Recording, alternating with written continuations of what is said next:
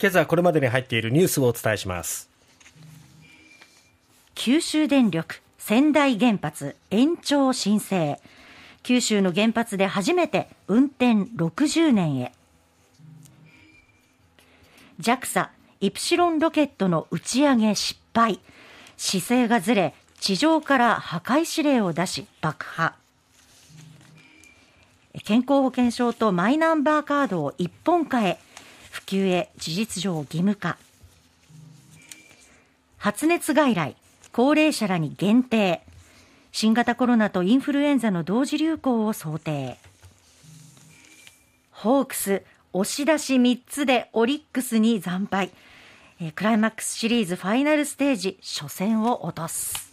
まずは九州電力。仙台原発ですね、はい、運転開始から40年が近づく仙台原発1号機2号機について運転期間を20年延長する認可申請書を原子力規制委員会に提出したと九州電力が発表しましたこの延長申請は関西電力と日本原子力発電の原発に続いて全国で5期目、6期目ということになります。認可されれば九州の原発では初めて運転期間が40年超えということになるんですが、はいえーまあ、この東京電力福島第一原発事故を受けて、はい、この原発の運転期間というのは原子力等規制法に基づいて原則40年と定められてで例外として規制委員会が認可を受けた場合に、まあ、一度だけ最長20年の延長が認められるとされているものなんですが、まあ、これを受けて仙台原発ももう40年が近づいてきたということで、えー、今回申請したということなんですね。でちなみにこの仙台原発1号機は2024年7月、はい、だからまだ2年後ですよ。そうですね。で2号機は2025年11月に40年の運転期間満了を迎えるまだちょっと猶予はあるんですよね。はい。で、えー、ですが、まあ今ほら岸田政権が急にこの夏から原発について、まあ、発言したり、まあ、新たに作るっていうことを言ったりとかね、はい、えー、していますが、まあ、そういうこう、ちょっと追い風に乗ろうとしてる動きもありますよね。で一方、やっぱりちょっと反発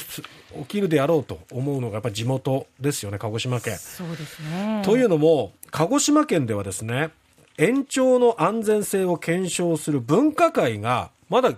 結果を出してない、議論の最中その最中に宮殿がもう原子力規制委員会に申請したっていうこともあって。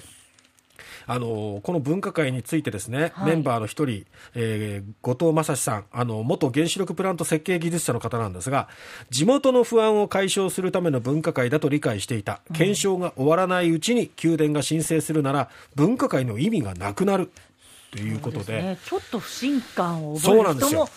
いますよね。こういうことをやるとますます原発に対するアレルギーというのは強まっていくだけだと思うんですよね。よね。まあ、福島原第一原発事故を受けてあの原発の安全神話というのは崩れたわけですけども、はい、その津波が起きて被害に遭ってしまったということはある意味まあ自然災害なので仕方がないところもあるんですが、うん、そこに対してきっちりと国も対策をしてこなかった、はい、あの東電も含めてですね。そこに対する不信というのが一番大きいと思うのに、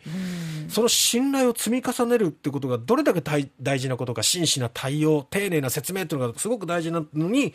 こういうことをやるとまた不信ってなってしまうとね。ちょっと拙速な感じしますよね。そうなんですよね。もう本当にまさに拙速ではないかと地元の反発もあります。さてこちら残念。イプシロン打ち上げ失敗に終わりました、はい、えー、JAXA は昨日の午前9時50分鹿児島県肝付町の内之浦宇宙空間観測所からイプシロンロケット6号機を打ち上げたんですが6分28秒後に地上から破壊指令を出して打ち上げは失敗と。あ残念。この失敗は2003年11月の H2A ロケット6号機以来19年ぶりということなんですね。えー、JAXA によると1段目と2段目のエンジンは正常に燃焼して1段目の分離は成功、しかし3段目のエンジンに着火する直前に姿勢の異常を検知したということなんです。で JAXA は飛行中のロケットの姿勢がずれて予定の軌道に投入できないと判断したとそのまま飛行すると地上に危害が及ぶ可能性もあるためロケットを破壊することを決めたということで、無念ですけどもね。えー、その、まあ、機体は、まあ、爆破されてフィリピンの東の海上に落下したとみられるということですが人的、物的被害は確認されていないと、うん、この6号機にはですね福岡の夢も乗っていたんですね。はい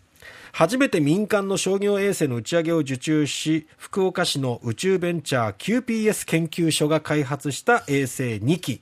まあ、その他宇宙空間で通信システムなどを実証する JAXA の革新的衛星技術実証3号機など、まあ、合計8機を地球周回軌道に投入する計画だっただけに非常に残念ですね。福岡の町工場の夢まさに下町ロケットだったわけなんですけどね。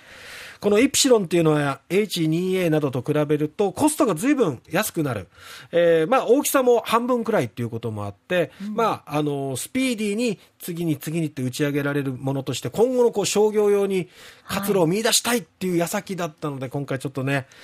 えー、残念ですけども、歩みは止めずに、そうですね、ねもう前を向いて。ええーまあ、今回失敗には終わったとしてもですねあの19年ぶりということでやっぱりあの成功率は非常に日本高いんで、前を向いて頑張ってほしいなと思いますね。はいえー、保険証マイナカード一本化ということで政府は現行の健康保険証を2024年秋にも原則廃止してマイナンバーカードを保険証代わりに使うマイナ保険証に一本化する方向で調整に入ったなんかそこまでしてマイナンバーカード広めたいかって思ってしまうと ますますなんか反発しちゃう気持ちが芽生えてくるのはなぜなんでしょう？なんでしょうか、ね、天の弱。うんえーまあ、そのマイナンバーカード保険証と一本化された場合そのシステムをどうしていくのかっていうのが今後ね、えー、課題ですよね。そうですねで移行しなかった人もどう受け付けるのかとかそういう課題もあります、えー、新型、えー、コロナウイルスとインフルエンザの同時流行を想定して政府は発熱外来が逼迫しないよう高齢者や小学生以下の子どもなどに限定して受診を呼びかける方針を固めたということで中学生から64歳の基礎疾患のない人にはコロナの抗原検査キットで自主検査するよう促して陽性なら自宅療養してもらうということです。ホークス。あ沈黙です。すいません